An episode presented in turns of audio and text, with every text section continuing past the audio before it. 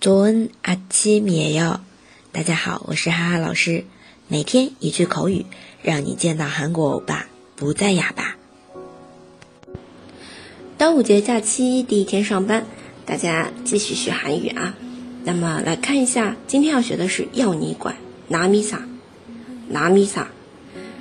那这里的 nam 是别人的意思啊，跟拿米撒一样的句子啊，还有一句拿米呀， 拿米呀。那这个应该听起来更熟一点啊。那为什么拿米萨有点奇怪呢？听着，因为这个萨是庆尚道方言，它和这个表示强调的补助词呀意思是一样的。拿米呀啊，那么比较规范的啊是拿米呀。整个句子就是拿米呀，摩斯哈登马尔登，它是一个省略型，就是拿米呀，表示的呢是是别人的事，你管不着。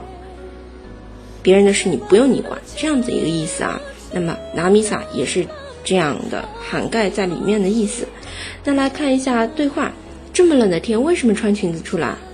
이렇게추운날에치마는왜입고나왔어이렇게추운날에치마는왜입고나왔어 那这边冷的天气，추운 날。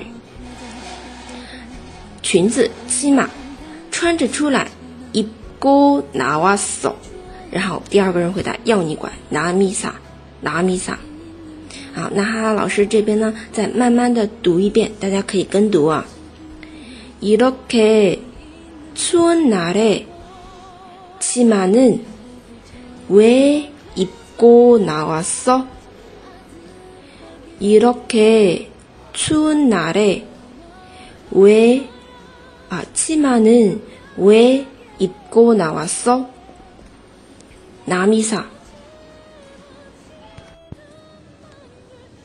如果你有其他想听的内容，欢迎在下面留言。除了以身相许，我都会尽量满足的。